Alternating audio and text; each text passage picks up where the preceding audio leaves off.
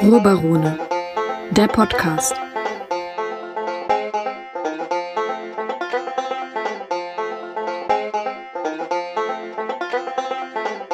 Hallo und herzlich willkommen beim Ruhrbarone Podcast. Ich bin wieder Robert Herr und habe wieder wie immer den Maximilian Schulz bei mir. Hallo. Servus.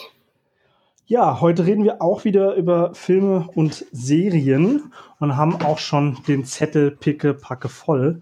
Ähm, wir wollen uns heute unterhalten über Little Fires Everywhere, eine neue Serie auf Amazon. Ähm, wir wollen uns kurz über äh, The Order unterhalten, eine Netflix-Serie, die gerade eine zweite Staffel bekommen hat. Danach reden wir über Zero Zero Zero und wollen das Ganze dann abschließen mit The Vast of Night, einem ähm, sehr schönen kleinen Film auf Amazon. Aber jetzt fangen wir erstmal an mit Little Fires Everywhere, der neuen Serie von Reese Witherspoon. Ähm, ja, Maximilian, willst du vielleicht äh, anfangen, uns mal zu beschreiben, worum es in der Serie eigentlich geht? Ähm, die Serie fängt vielversprechend an. Man sieht eine wohlsituierte Familie äh, im Lichte von Feuerwehr und Krankenwagen und Polizeiautos, die dabei zusieht, wie ihr riesiges Haus in Flammen aufgeht. Und gleich zu Beginn wird der Titel gedroppt, was immer so ein bisschen was Magisches hat, finde ich, wenn der Titel der Serie am Anfang direkt genannt wird, Little Fires Everywhere. Denn das war so die erste Erkenntnis der ermittelnden Polizisten, dass das Feuer sehr wahrscheinlich von jemandem gelegt wurde und nicht durch einen Unfall entstanden ist. Es wurden nämlich Little Fires Everywhere, also kleine Feuer überall gefunden und ausgemacht. Also es gibt viele kleine Brandherde. Und das Spannende an der Serie ist, dass dieser Titel sich einerseits natürlich auf dieses Feuer bezieht, aber meiner Meinung nach auch anwendbar ist auf die unterschiedlichen Plots, die da in der Serie durchgespielt werden. Ja, das ist eine, eine ganz schöne Zusammenfassung. Die Serie ist auf jeden Fall auch äh, relativ hochkarätig besetzt, kann man sagen. Ähm, die, ja, die, die weiße, gut situierte Vorzeigemutter äh, Elena Richardson wird gespielt von, von Reese Witherspoon, ähm, die auch Produzentin der Serie ist, äh, während hingegen die äh, durch die Gegend ziehende, äh, flatterhafte Künstlerin die schwarz ist, von äh, Carrie Washington gespielt wird, die auch als äh, Producerin der Serie fungiert. Also man kann äh, wahrscheinlich davon ausgehen, dass das so ein bisschen so ein, ein Herzensprojekt von den beiden war. Äh, ist eine Buchverfilmung, beruht auf einem äh, Roman von, ähm, ich befürchte das jetzt falsch auszusprechen, äh, von Celeste Ng ich weiß leider nicht, wie man es ausspricht. Es tut mir leid. Das ist äh, offensichtlich ein Name, der äh, aus dem Chinesischen stammt. Kann ich leider nicht. Ähm, aber es ist auch ein, ein, sehr schöner, ein sehr schöner Roman, ähm, dem sich die beiden da angenommen haben, äh, der so ein bisschen so die klassische, das klassische Familiendrama ist. Von äh, am Anfang sieht es eigentlich so aus, als äh, wäre alles perfekt, aber dann gerät die Welt irgendwie aus den Fugen aber nicht einfach nur durch außen, sondern ein Ereignis, das von außen kommt oder etwas, das von außen kommt, zeigt eigentlich nur die, ja, die, die, die Bruchstellen, die eigentlich sowieso von Anfang an schon vorhanden gewesen sind. Und das wird in der Serie auch meines Erachtens nach äh, sehr schön so ausgespielt. Ja, also mich hat das tatsächlich bisschen erinnert auch an den HBO-Hit Big Little Secrets. Da spielt auch Reese Witherspoon tatsächlich eine tragende Rolle.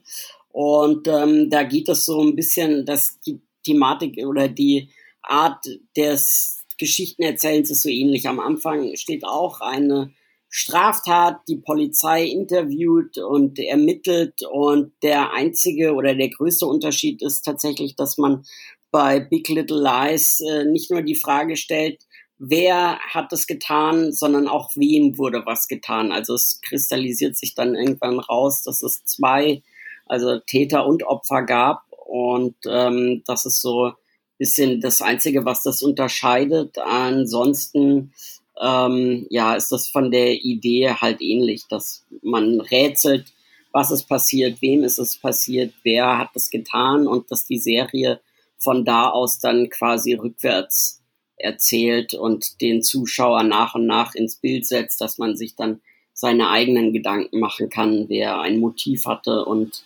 äh, wer eher nicht. Und was mir einfach besonders gut gefallen hat, war, dass die männliche Hauptrolle eigentlich sehr zurückhaltend war, zurückhaltend gespielt hat. Das war der, ähm, wie heißt er noch? Der hat bei Joshua Jackson. Genau, der hat bei Fringe ja. damals ja auch eine große Hauptrolle gehabt und so. Großartige Serie. Und ja. äh, der hat mir gut gefallen, weil er das wirklich, ähm, das war auch seine Rolle so in der Familie. Man hat gesehen, er hat äh, Reese Witherspoon zwar was entgegenzusetzen, aber letzten Endes entscheidet sie, was die Tochter dann auf dem Weihnachtsfoto anzuziehen hat und äh, sein Veto wird quasi hinweggefegt und so weiter. Und ähm, im Grunde geht es um diese zwei, ich würde sagen drei Hauptdarstellerinnen, weil auch die Lu Huang, äh, würde ich sie jetzt mal so laienhaft aussprechen, ähm, auch eine sehr präsente Rolle einnimmt und ähm, auch sehr stark teilweise zur Geltung kommt und genauso Rosemary DeWitt, die ja ihr eigenes Drama mit eben mhm. dieser Lu Huang ausspielt und das ist wirklich ein äh, es geht, also die, die Hauptrolle sind die Frauen und ähm, die, wie gesagt, jeweils eine Gegenspielerin haben und die untereinander dann natürlich auch Partei ergreifen. Also es ist, ähm, ist wirklich ein großartiges Drama und wen wir jetzt noch gar nicht genannt haben, ist zum Beispiel die Tochter von äh, Carrie Washington, gespielt von Lex Un Lexi Underwood, die mir auch sehr gut gefallen hat. Also die wirklich mhm. auch toll gespielt hat und äh, ausdrucksstark gespielt hat und eine tolle Präsenz hat und ähm, das das macht die Serie glaube ich auch mitunter äh, so so stark und dass man da so viel Empathie mit diesen Charakteren hat, weil das so wahnsinnig gut gespielt ist. Ja, ähm, ich muss aber auch ein paar Sachen sagen, beziehungsweise hauptsächlich eine Sache sagen, aus der alles andere folgt, ähm, die ich ein bisschen schade fand. Das ist eine sehr gute Serie und ich würde sie auf jeden Fall auch empfehlen. Was ich allerdings schade fand, war, ich habe den, den Roman ja auch gelesen und ähm, im Roman wird die Hautfarbe der Beteiligten nie spezifiziert.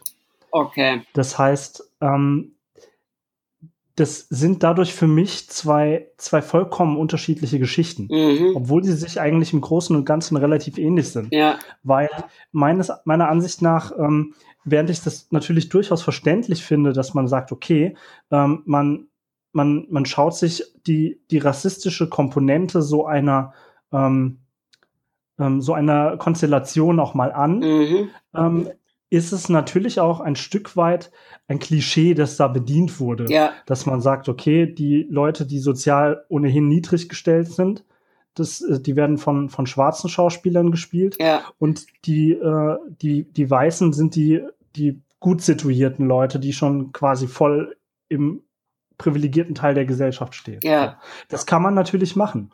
Ähm, was mir aber gerade am Roman so gut gefallen hat, der das nicht macht, der einfach komplett überhaupt nicht die, die Hautfarbe der Beteiligten äh, in irgendeiner Art und Weise spezifiziert. Mhm. Der, der Roman legt ein, meiner Ansicht nach das Hauptaugenmerk auf Klassenunterschiede. Mhm. Nämlich einfach zu sagen, okay, wer wird hier ausgebeutet und aus welchen Beweggründen?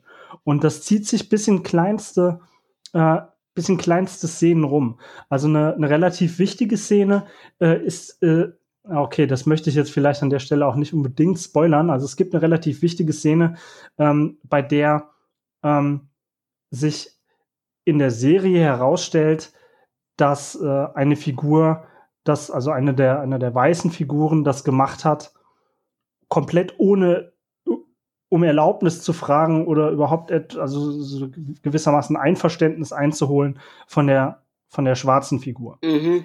Ähm, in der im Roman, wo das ja aber dieselben Figuren sind, nur dass dort deren äh, deren Hautfarben nicht thematisiert wird, mhm.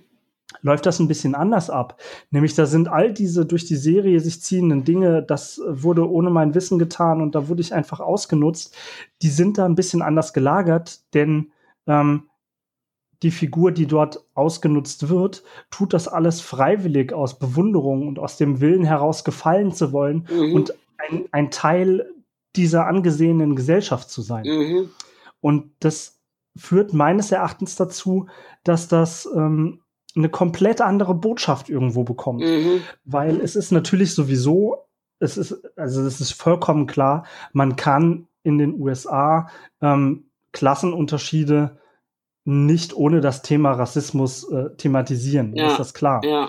Auf der anderen Seite, der, der Roman ähm, ist halt auch ein, ein, ein, amerikanischer Roman. Es geht auch da um eine, um eine amerikanische äh, Geschichte in einem amerikanischen Dorf. Mhm. Ähm, und der Roman hat das da meines Erachtens nach besser geschafft, den, den Fokus zu setzen. Ja. Ähm, es ist natürlich in der jetzigen Situation völlig ähm, verständlich, aber ähm, das Problem, das ich halt sehe, ist durch das Thema Rassismus, das da mitschwingen muss, ähm, kommt so die, die alltägliche Ausbeutung im Kapitalismus durch Klassenunterschiede, durch Einkommensunterschiede, ähm, die gerät dadurch aus den Fokus, weil Rassismus ein, ein so starkes Thema ist, ähm, dass diese beiden Themen sehr schwer nebeneinander Bestand haben können. Ja. Und sie haben meiner, meiner Ansicht nach in der Serie leider nicht den Bestand, den ich mir gewünscht hätte. Mhm, ja, verstehe ich. Ähm, unabhängig davon, ähm, aber auf jeden Fall eine, eine großartige Serie, die ich zumindest auf jeden Fall auch empfehlen könnte. Ja. Dann würde ich jetzt an der Stelle auch schon direkt äh, zur nächsten Serie weiterführen. Mhm. Die Serie ist äh, The Order. Ähm, sie läuft auf Netflix. Da ist jetzt gerade die, äh, ich meine, es wäre die zweite Staffel erschienen. Ähm, bin darauf gestoßen, weil es da in Deutschland ein bisschen eine Kontroverse drum gab, denn ähm, die zweite Hälfte der zweiten Staffel von The Order ist nicht synchronisiert. Ähm, man hatte wegen Corona keine Zeit dazu. Ah, okay. Und das äh, führte zu äh, Protesten, äh, so wie ich das gelesen habe, von Leuten, die wollen, dass das jetzt aber endlich mal synchronisiert ist. Deswegen sieht man auch, wenn man die Order anfängt zu schauen, auch immer direkt bei Netflix den Hinweis, tut uns leid, aber das ist noch nicht synchronisiert. Wir müssen auf die Gesundheit unserer Mitarbeiter acht geben. Wir versuchen es so bald wie möglich nachzureichen. Mhm. Und ähm, ich habe das dann aber mal angefangen, weil die erste, äh, die erste Staffel ist natürlich schon, schon fertig synchronisiert, die ist jetzt auch schon eine Weile oben. Und ähm, es ist eine, eine dieser typischen, äh, typischen Netflix-Serien, wie man sie kennt. Das ist nicht der allergrößte Production Value. Ähm, es ist einigermaßen solide. Ähm, es erinnert mich so ein bisschen ähm, an die Amazon-Serie äh, The Magicians. Ähm, zu der es auch eine Romanreihe gab, die ich mal äh, gelesen habe. Ähm, ich finde, The Magicians ist auf jeden Fall so ein bisschen stärker, denn die Order, ähm, man muss sich das in der Serie so vorstellen, da kommt ein äh, junger Mann an eine Universität, ähm, er wird dorthin geschickt von seinem Großvater, der den, äh, der den Tod äh, seiner Tochter, also der Mutter unseres Hauptcharakters, äh, untersucht äh, um eine Geheimgesellschaft, die es dort offensichtlich äh, gibt. Man kann sich das so vorstellen wie äh, Skulls and Bones mhm. oder wie mhm. diese amerikanischen äh, Verschwörungstheorien alle so lauten. Ja, ja. soll da existieren. Und ähm, er soll dort auf, äh, aufgenommen werden und soll da bisschen äh, recherchieren, was dies äh, damit so auf sich haben, weil der Großvater vermutet, dass der Tod der Mutter damit was zu tun haben könnte. Und das macht er dann auch, äh, stellt dann allerdings schon relativ am Anfang fest, dass das nicht einfach nur irgendwie so ein Geheimbund ist, äh, sondern dass die tatsächlich zaubern können. Okay.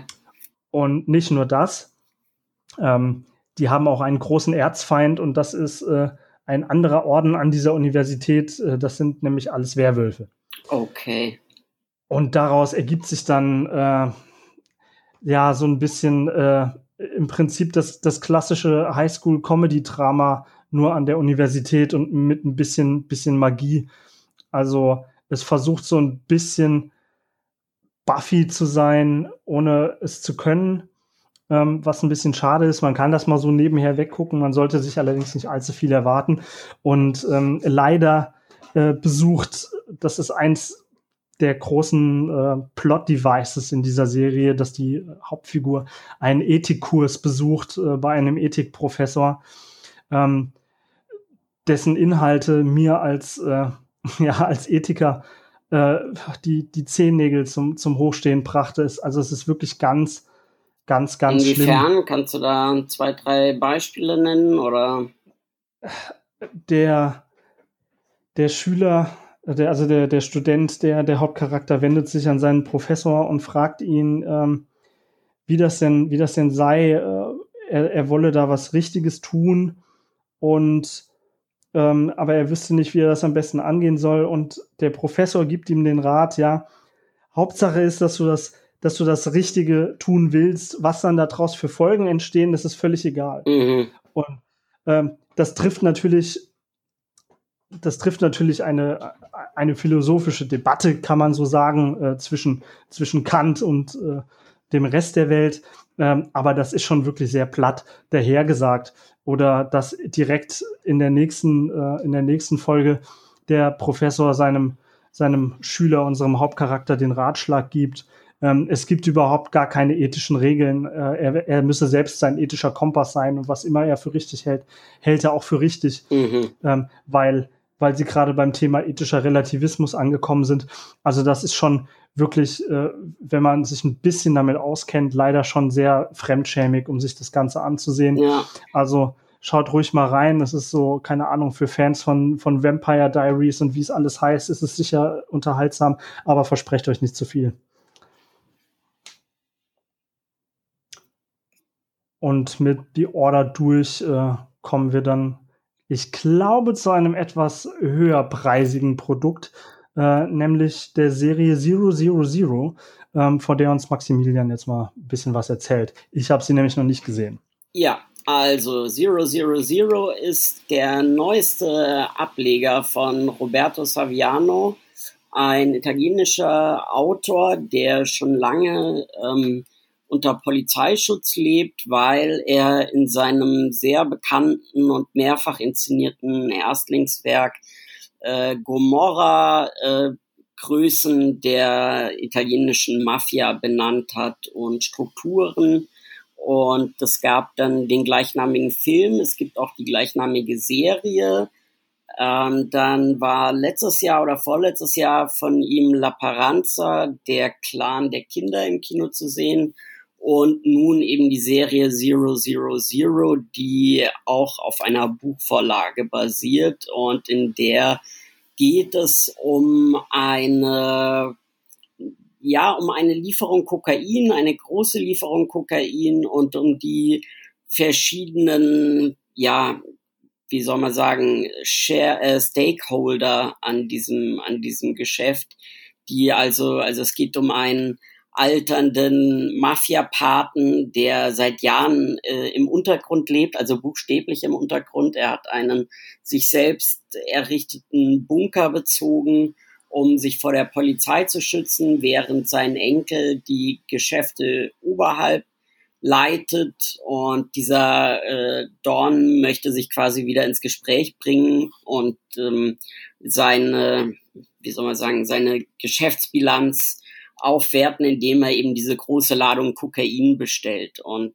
dann sehen wir also, wer daran beteiligt ist an dieser Ladung Kokain. Wir sehen dann eine Familie in Amerika. Der Vater wird gespielt von Gabriel Byrne. Die Tochter wird gespielt von Andrea Riceborough, eine Schauspielerin, die man hier und da schon mal gesehen haben könnte, zum Beispiel in Oblivion mit Tom Cruise, aber die jetzt noch nicht den großen Auftritt hatte. Mhm. Genauso ihr Bruder, der gespielt wird von Dan DeHaan. Ähm, das sind außer Gabriel Byrne vielleicht wirklich kaum Namen dabei, die man schon mal irgendwo gehört hat. Dieser Don Mino, dieser Mafia-Don, der wird gespielt von Adriano Chiaramida. Also wie gesagt, das sind keine Namen, die irgendwas bei einem auslösen. Und das ist das Schöne an der Serie, weil die alle toll spielen und markante Charakterdarsteller sind. Also der Bruder, äh, der hat äh, Korea Huntington, eine Genkrankheit oder ein Gendefekt, der immer tödlich endet, den, wenn man äh, Kinder hat, zu mit einer 50-prozentigen Wahrscheinlichkeit weitergibt. Und er hat es eben und er spielt das so überzeugend und ähm, das, man nimmt es ihm ab. Und es geht eben um diese Familie, die dieses Kokain, die besitzen eine Reederei und die sollen dieses Kokain eben nach äh, Italien bringen, nach Kalabrien. Und ähm, dann sehen wir dazu eine äh, mexikanische Antidrogeneinheit, die aber ihren, ihre Ausbildung, ihre Ausbildung als Eliteeinheit dann dazu nutzt, den Drogenmarkt in ihre Hände zu bringen und die dann ihre Schattenarmee aufbauen. Und es ist einfach super spannend, weil man immer diese verschiedenen Akteure sieht, die da Interessen dran haben an diesem Kokain. Genauso gibt es natürlich Akteure, die Interesse haben, dieses Kokain eben nicht nach Italien zu bringen, also die gegen diesen Don Mino arbeiten, die gegen diese Drogenmafia arbeiten und die auch gegen diese Familie arbeiten. Und es hat zwar einerseits nur acht Folgen, das heißt, man weiß eigentlich, dass man hier das sich möglichst lange aufteilen sollte, aber andererseits will man auch einfach wissen, wie es ausgeht und wie es weitergeht, weil es so grandios erzählt ist. Ähm, es ist ja, also wirklich ein, ein tolles, tolles Stück Fernsehen, was extrem nervt. Und dafür kann die Serie natürlich überhaupt nichts, ist, dass Sky es mal wieder versäumt hat mit der Tonspur. Also du hast gerade gesagt, dass die Leute bei Netflix äh, Sturm geklingelt haben, weil die Order nicht synchronisiert ist. Bei Zero Zero Zero hat man entweder die Möglichkeit, es in Anführungsstrichen im Original zu gucken. Das heißt, Italienisch und Spanisch werden nicht übersetzt äh, und auch nicht äh, mit Untertiteln, sondern entweder man kann Italienisch und Spanisch und Englisch und ähm, dann kann man das im Original genießen. Ansonsten muss man es auf Deutsch gucken,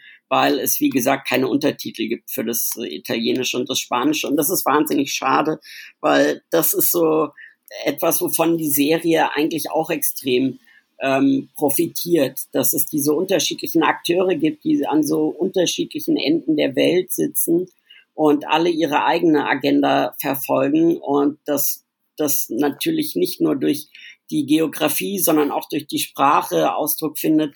Und dass das derart beschnitten ist, ist natürlich wahnsinnig schade. Anscheinend ist es zwar ein Sky-Original, aber auch co-produziert durch Amazon. Vielleicht wenn die Serie auf Amazon Prime mal zu sehen ist, dass es dann besser läuft, wobei Amazon Prime jetzt auch nicht der größte Verbündete ist für Originalsprachen und Untertitel. Deshalb aber nichtsdestotrotz ist es eine großartige Serie, es ist toll geschrieben, es hat einen super Cast und ähm, es ist wirklich eine der ganz großen Entdeckungen dieses Jahr. Also es hört sich auf jeden Fall sehr spannend an.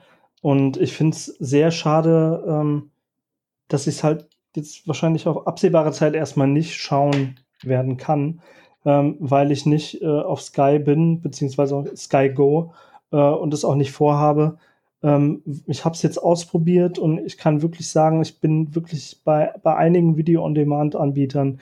Äh, ich habe Amazon Prime, ich habe Netflix, ich habe ähm, hab Disney Plus, ich habe hin und wieder auch immer schon mal andere äh, Dienste benutzt und Sky Go ist wirklich mit Abstand der schlechteste Video-on-Demand-Anbieter, den es überhaupt auf dem Markt gibt. Und sie haben nicht das geringste Interesse, irgendetwas daran zu ändern. Da ist wirklich alles schlecht. Es fängt von der Bedienung es fängt bei der Bedienung an, es geht äh, zu, zu, zu den Spracheinstellungen, es geht bis hin zu so Sachen, ja, wie äh, kann ich überhaupt äh, einen Film gucken? Nein, den kann man nicht gucken, den kann man nur im Browser gucken, wenn man sich das Ganze auf seiner äh, App auf dem Smart äh, TV angucken möchte, dann darf man das da nicht, aber nur auf dieser bestimmten Marke, auf den anderen ist es kein Problem. Solche Lächerlichkeiten begegnen einem wirklich im, im Alltag mit Sky Go.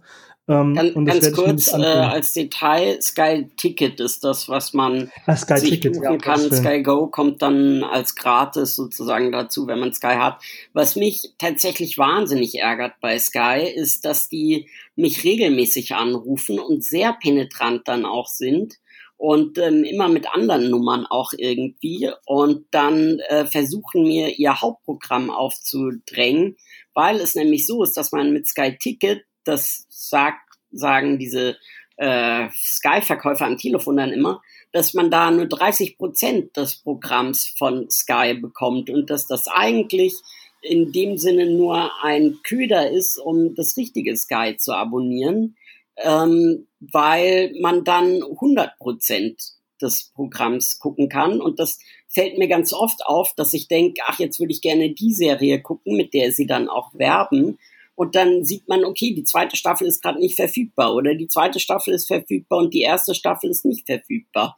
Und das ärgert mich wahnsinnig, weil für jeden anderen Streaming-Service wäre das einfach der Tod, wenn du eine Light-Version rausgibst, die weniger kostet und die aber bloß der Köder ist für das eigentliche Hauptprogramm, das dann natürlich wesentlich teurer ist. Und nein, Sky, ich will keinen Receiver mir ins Zimmer stellen, auch wenn ich den nicht brauche, weil genau deshalb habe ich Netflix und Amazon Prime, weil ich eben keinen Bock mehr habe, mir irgendwelche Endgeräte äh, ins Zimmer zu stellen.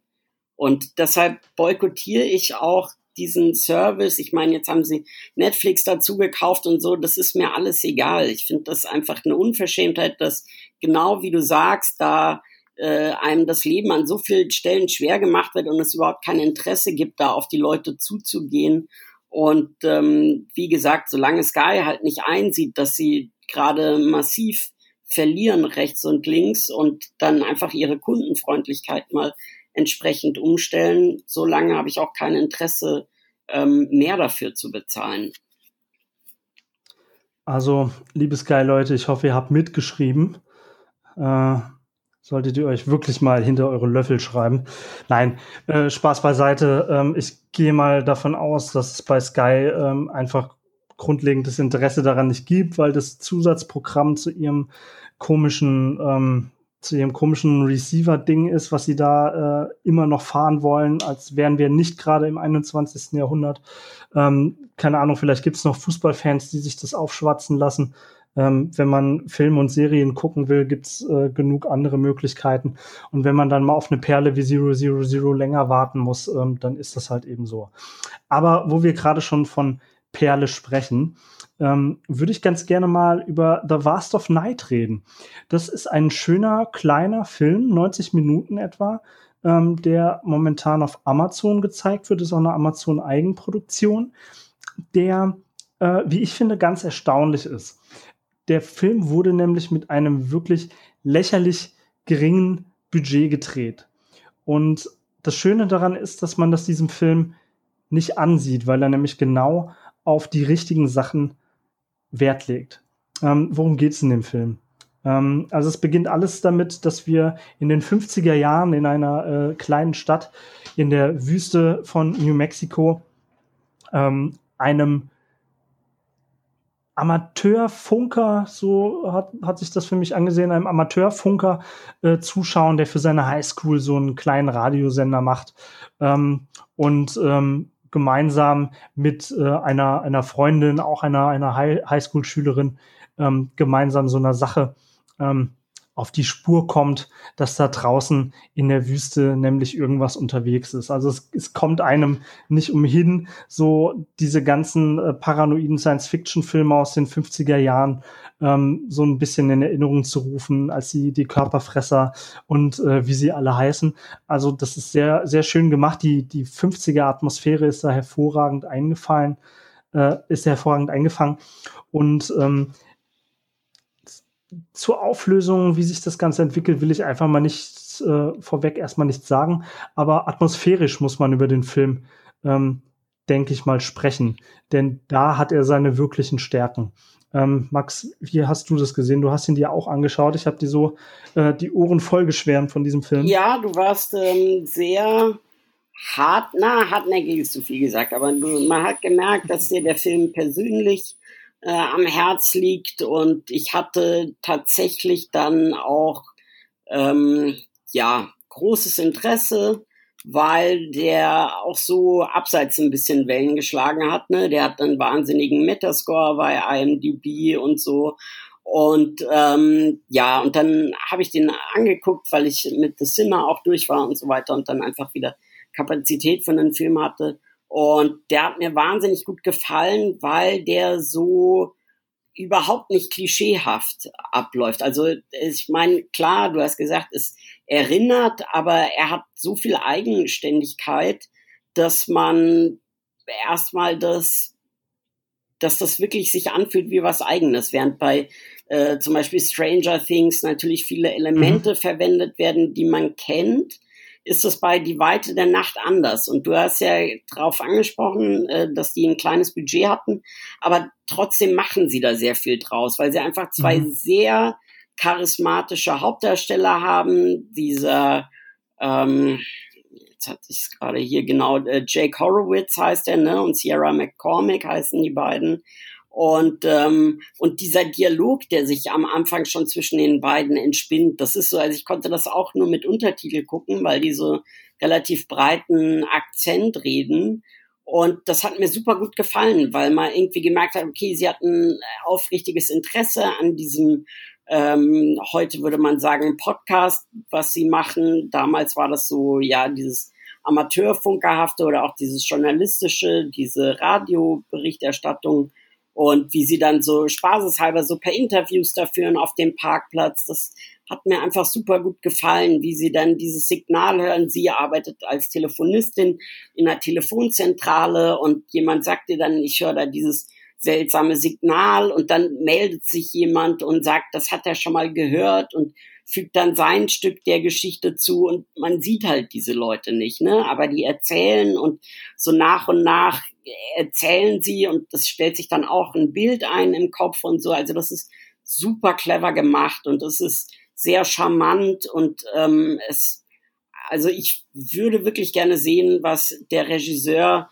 äh, und gleichzeitiger Autor Andrew Patterson machen könnte, wenn er das Budget bekommt, äh, das er braucht. So ein bisschen war es ja auch damals mit äh, Steven Spielberg, ne, der Duell gemacht mhm. hat und man sagte damals, okay, wenn der schon aus einem LKW und einem Auto so viel Spannung rausholen kann, was kann er machen, wenn man ihnen einen weißen Hai zur Verfügung stellt?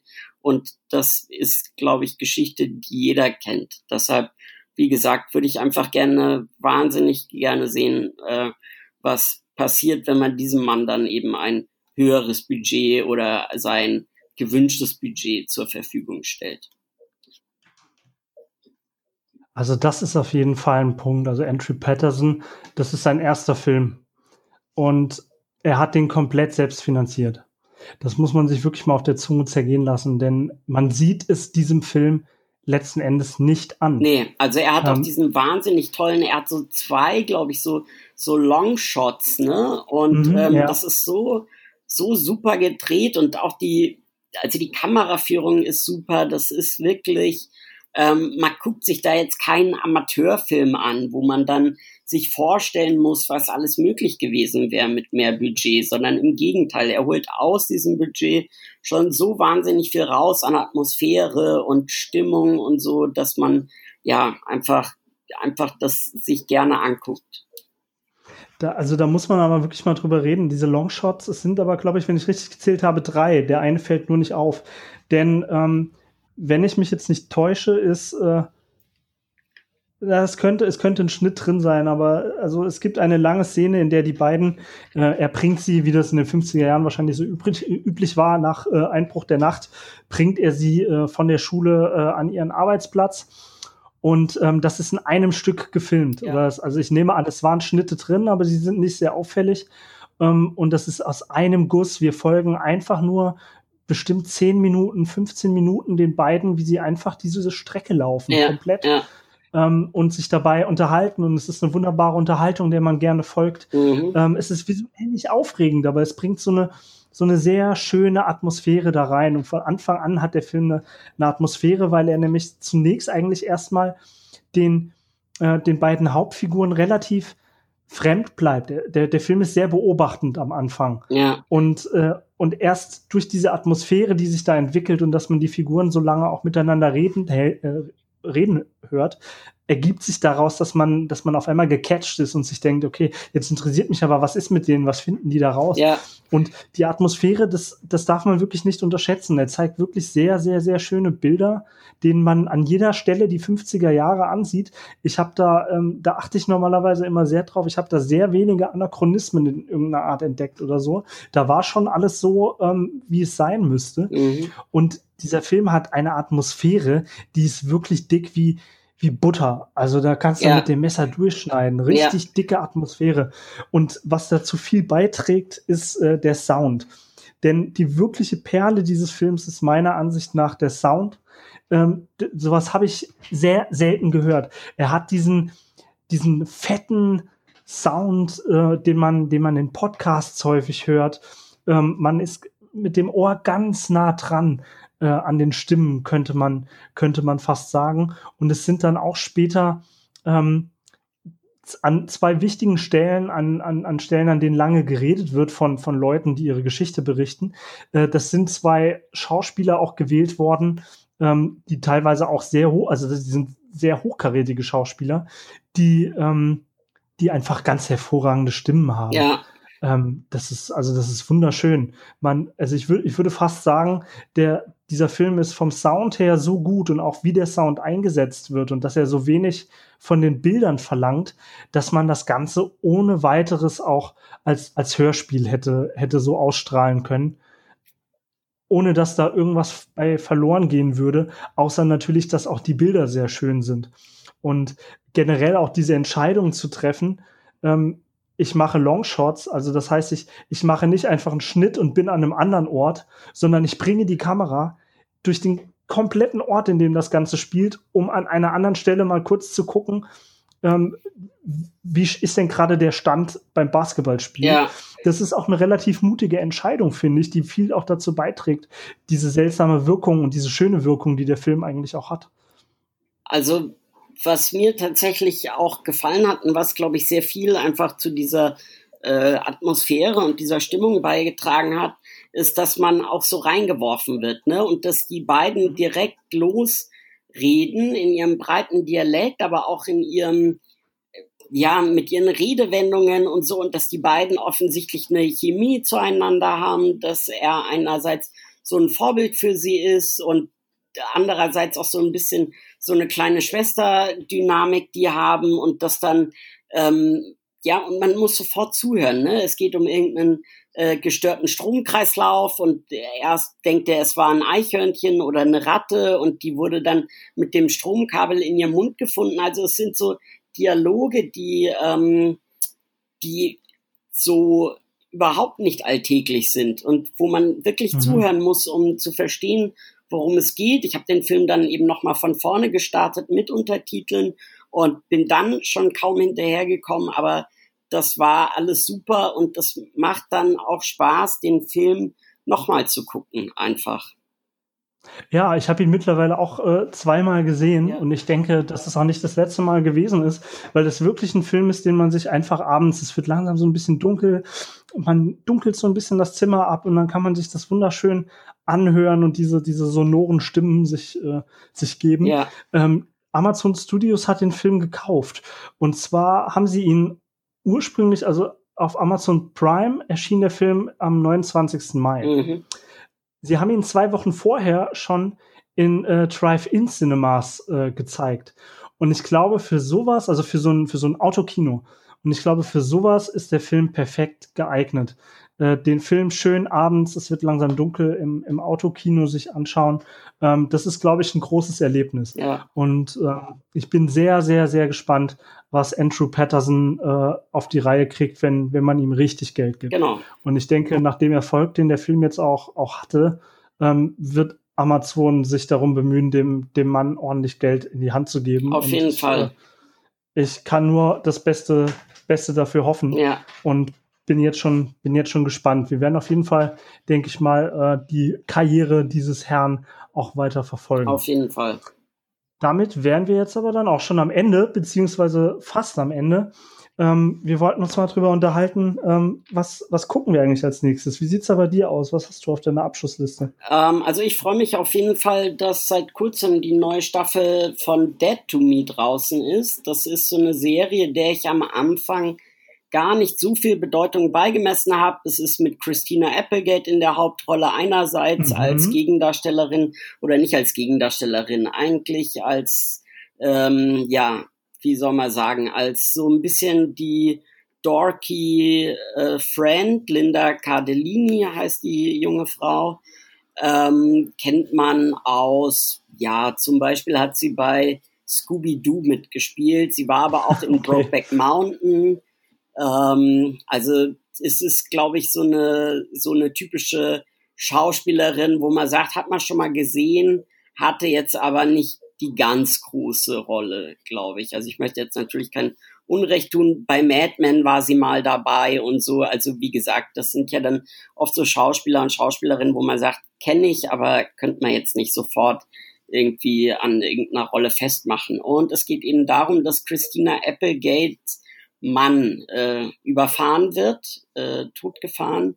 Und sie geht daraufhin in eine Selbsthilfegruppe für trauernde Menschen und begegnet da eben dieser Linda Cardellini, die ähm, zumindest vorgibt, jemanden verloren zu haben, mhm. ähm, um eben, wie wir später erfahren, ganz explizit diese Freundschaft oder diese Nähe zumindest zu Christina Applegate zu suchen. Und viel mehr möchte ich jetzt auch gar nicht spoilern, weil man sonst, glaube ich, einfach schon viel zu viel davon weggibt. Aber es ist lustig erzählt und es ist sehr authentisch, diese Trauer, die sie empfindet und auch wie die Geschichte erzählt wird. Und es ist einfach so, ja, es ist, glaube ich, ein bisschen ähm, typisch auch für dieses Netflix-Genre, so dieses Dramedy, dass es an den richtigen Stellen lustig ist, dass es kein Problem hat, dann wieder ernsthaft zu werden und dass sie einfach sehr viel Vertrauen auch in die Zuschauer setzen, dass sie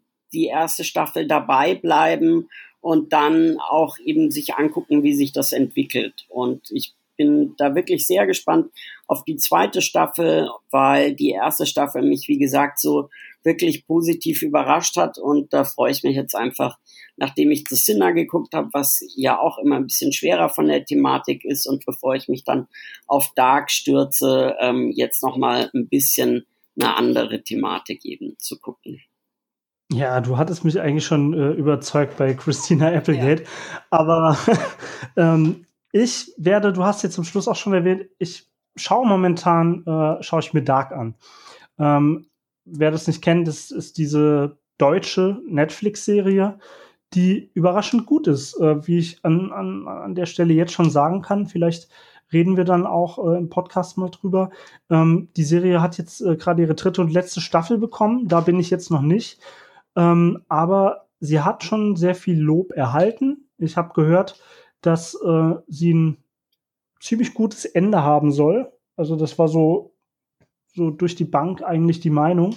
Ähm, das ist mir mittlerweile sehr wichtig geworden. Also ihr, ihr habt ja alle live äh, meiner, meiner großen Enttäuschung mit der letzten Staffel von, von Game of Thrones äh, zuhören dürfen.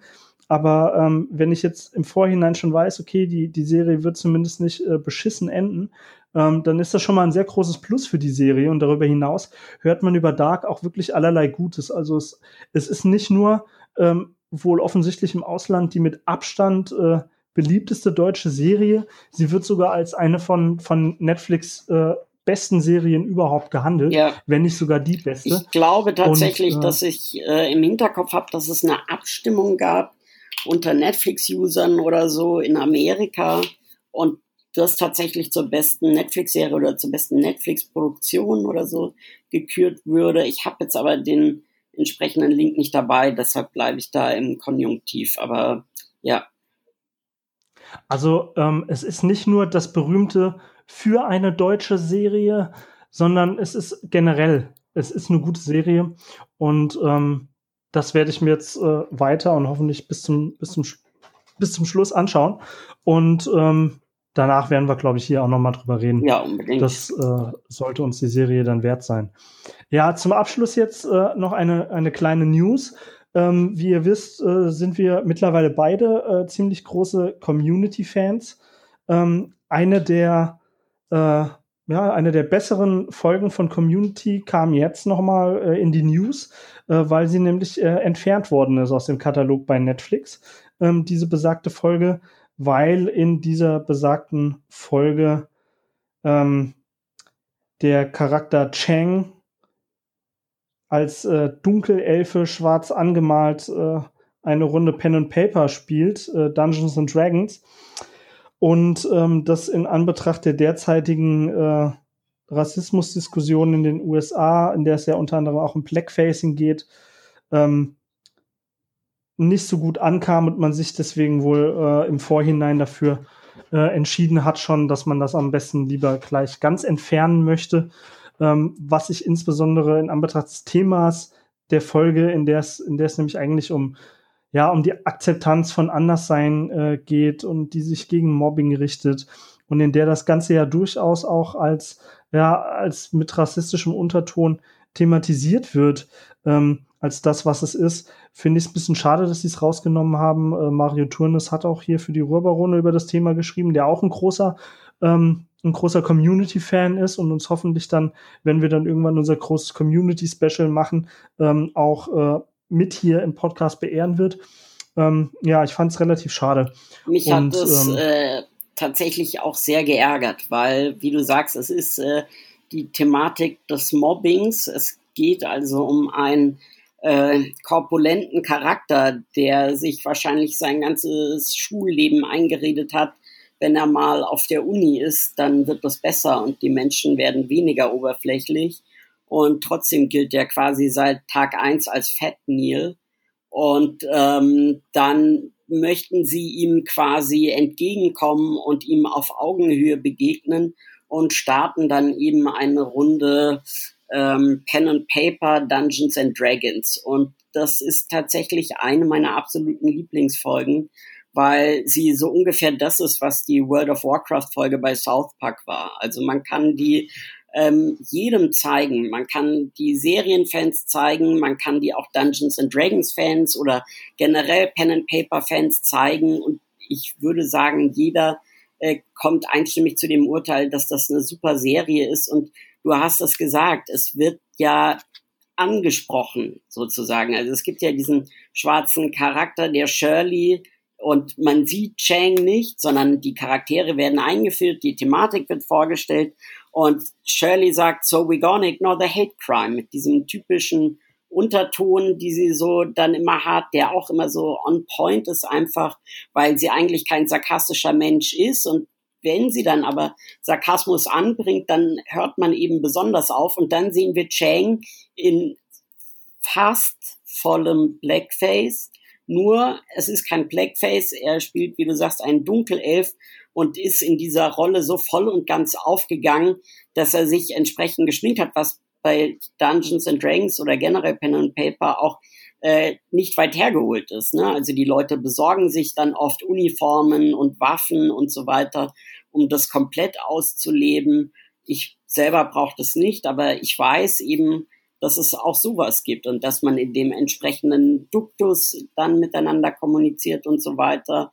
Und deshalb ja, fand ich das extrem schade und auch ärgerlich, weil es hat ja keine Debatte stattgefunden. Man hat das quasi, um jetzt besonders sensibel sich zu geben, halt in Voraussicht entfernt und ähm, wie gesagt, das ist wahnsinnig schade, weil es so eine vielseitige Episode ist, so wie immer bei Community eigentlich. Ähm, es ist selten, oder ist eigentlich nie, dass man die billigen Gags und die tief hängenden Früchte erntet, sondern es ist eine wirklich sehr kluge Serie und immer lustig und super herzlich und deshalb fand ich das wahnsinnig schade, dass ähm, diese Folge gestrichen wurde und dass auch so ein bisschen die Debatte eigentlich darüber fehlt, ähm, ob es jetzt Blackfacing ist oder ob es in vorauseilendem oder Missverständnissen äh, Gehorsam entfernt wurde. Das, ähm, ja, wie gesagt, fand ich einfach schade auf vielen Ebenen. Wobei man wirklich eigentlich sogar noch sagen kann, dass es im Prinzip einer an, an Metaebenen sehr reichen Serie eigentlich nur noch eine zusätzliche Metaebene ja, verleiht an dieser Stelle, weil man muss sich das vorstellen, ähm, dass da die Figur des, des Senior Chang äh, von, von Kenny Jong gespielt, ähm, einfach sitzt.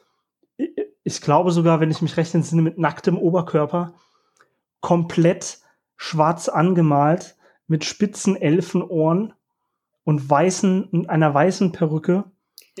Und, ähm, und offensichtlich komplett übertrieben in dieses, äh, in dieses äh, Pen- and Paper-Spiel reingeht ähm, ja, weil er auch unbedingt Teil dieser Lerngruppe sein will, ne? Er unbedingt dabei also sein es will. Fließt, und es fließt immer so viel ein in diese Gags. Ich sag ja, das ist nie irgendwie, man, dass man. Man kann es kaum abschließend erklären. Ja, ja, dass man irgendwie billig versucht, einen abzugreifen oder so. Ich meine, Fat Neil, das ist auch nie Part des Gags, dass er fett ist, außer wenn Pierce das anspricht, der bekannt ist für seine verfehlten Kommentare und so weiter. Also ähm, ja, es ist einfach, ja, nur, nur schade.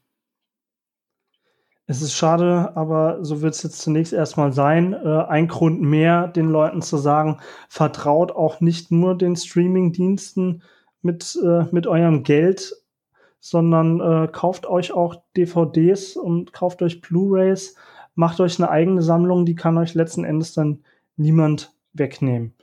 Sie sind nur schwer beim Umziehen. Ja. Und damit sind wir dann, glaube ich, auch für heute am Ende.